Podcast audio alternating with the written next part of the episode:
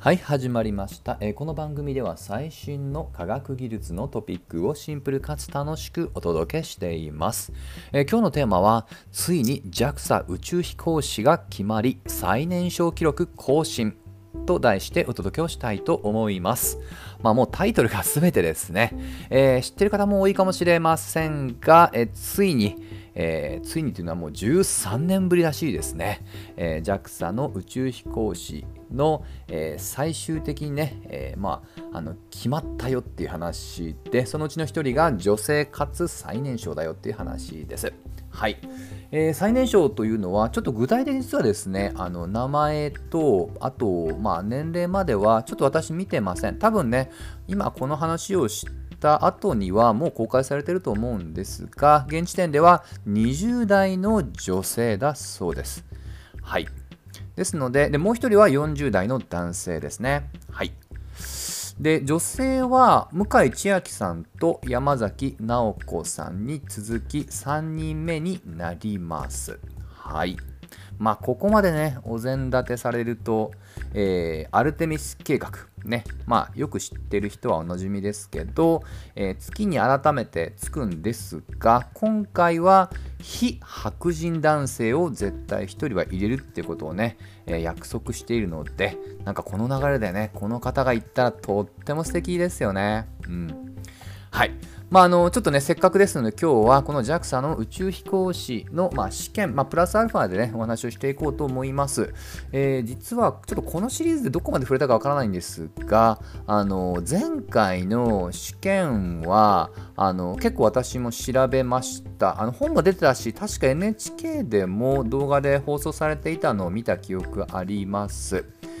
で、えー今回はちょっと細かい試験内容までは私が知る限りまだつまびらかにされていないんですが、えーあくまでね前回はっていう正し書き付きですけど、えー最終試験は NASA の方がね直接来てインタビューをして結構ねまあ素朴なと言いますかねシンプルな質問の受け答えをしていたシーンを結構今でも覚えています、まあ、素朴なっていうのは例えばなんで宇宙行きたいの？とかそういった質問だと思ってください。NASA の方からね、直接聞かれるとね、まあ何百回も同じ質問されたと思うんですけど、やっぱりその受け答えっていうのはなかなか緊張しますよね。自分だったらと思うと結構ドキドキすると思います。まあなんとなく想像つくと思うんですけど、宇宙飛行士はね、もう本当、えー閉ざされた、空間、まあ、いわゆる宇宙船の中でいろんな国の方々が共通のミッションを遂行しますので、まあ、あの頭脳がね、えー明晰であることは当然ですけどそれだけでは済まないのはなんとなく想像つくと思います。まあ、ちょっとベタな表現しかできませんけど少なくとも総合的な人間力が問われるのは間違いないと思うんですね。で今回は前回よりも若干条件つまり応募する、えールールを緩和した影響もあって過去最大の申し込み数実に4200人弱です。はい、そしてその中から選び選ばれて今回2名になったと。ねまあ、特に今回はその中でも20代の女性も含まれているということで、まあね、あのーまあ、間違いなくと言っていいほど、この方には相当しばらく注目が集まることでしょう。はい。で、このアルテミス計画ね、先ほど触れましたが、あの月に到着するのはフェイス3と呼ばれているもので、次の次なんですね。えにえフェイス1は2022年の秋に無事行って帰って、フェイス2は実は2023年ではなく、来年2024年に予定しています。ざっくり言うと、フェイス1でやったことを人を乗せて同じことをやっていきましょうっていうものだと思ってください。そして、いよいよその次が、えーフェイス3で月に到着する。まあ、ですので、あのまあ、結構延期も続いていますが、少なくとも2025年以降だとは思います。はい、ちょっと現時点ではね、なかなか確約はできません。まあ、関心持った方は、えーまあ、やはり NASA のアルテミスの特設サイトが一番オリジナルですので、そこをね、ちょこちょこと私も見るようにしてますけど、アクセスしてみてください。実はこの Phase2、そして3までのもうね、あの候補者っていうのは、プロフィール公開されてるんですよ。大体ですけど私が見る限り18名が公開されていて半分ぐらいが女性です。はい。うん。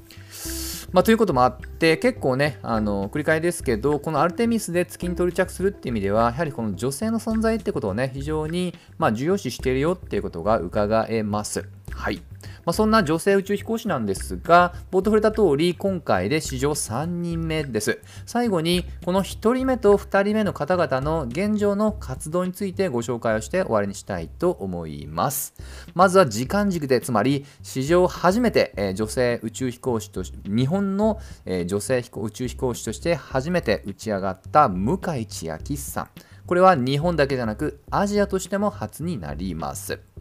で現時点の肩書きなんですけども実はあの東京理科大学で、え、活動されてまして、え、特任副学長というね肩書きとあと兼任でスペースコロニー研究センター長というね名前で活動をされています。結構私数年前とかねスペースコロニーのなんか記事だったか取材だったか何か見たことありますね。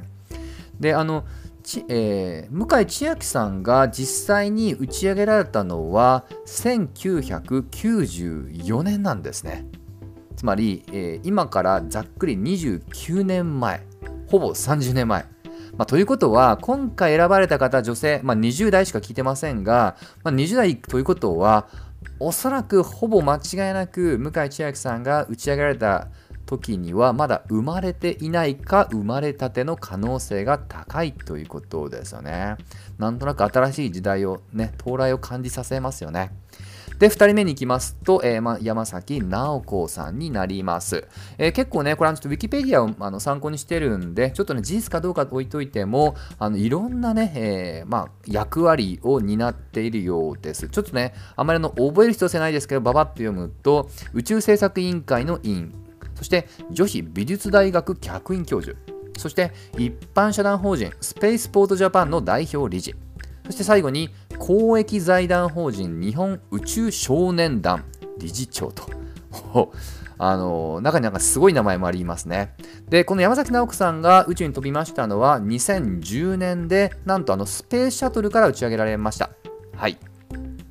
この時期は実はほとんどもね、スペースシャトルの運用が終了するってことがね、もう決まっていましたので、ほぼ一番最後じゃないですけど、最後に近いです。実際正式に打ち上げ、運用終わったのは2011年なので、本当にね、終了間際の、えー、日本人としては最後にスペースシャトルに乗船した方にもなります。はい。で、先ほど触れた最後の肩書きなんですが、私実はあのこの財団法人知らなかったです。日本宇宙少年団っていうね、なかなかワクワクする名前ですよね。で、実はこの2021年に前任の方から交代して理事長になったんですが、なんとその前任の方が松本零士さんなんですよね。はい。ね、もう最近ね、本当お亡くなりになられて結構悲しんでる方がめちゃくちゃ多いです。特に宇宙好きな人ってやっぱり松本零士さんの作品で、えー、やはりね、そういったものを志した方って結構少なからずいらっしゃるんですよね。まあ、本当こういったやっぱ作品が目立ちますけど、実は裏ではこういった青少年の、まあ、教育にも携わっていたってことをしてね、まあ、本当改めてですけど、まあ、偉大な方だったんだなってことを強く感じました。まあ、いずれにしましてもね、ちょっと話がそれてしまいましたが、えー、今回のね、新しく20代の女性が選ばれたってこともあって、えー、やはり新しいね、世代の到来ってものをどうしてもね、感じてしまいます。まあ、私自身がね、本当、老害にならないように、とにかく若い世代に、えー、機会をね、与え続けられるような、改めてね、そんな大人で続けたいなと心から感じた次第です。改めまして、今回本当に選ばれたお二方に心からの祝福を送りたいと思います。といったところで、今回はここまで。また次回一緒に楽しみましょう。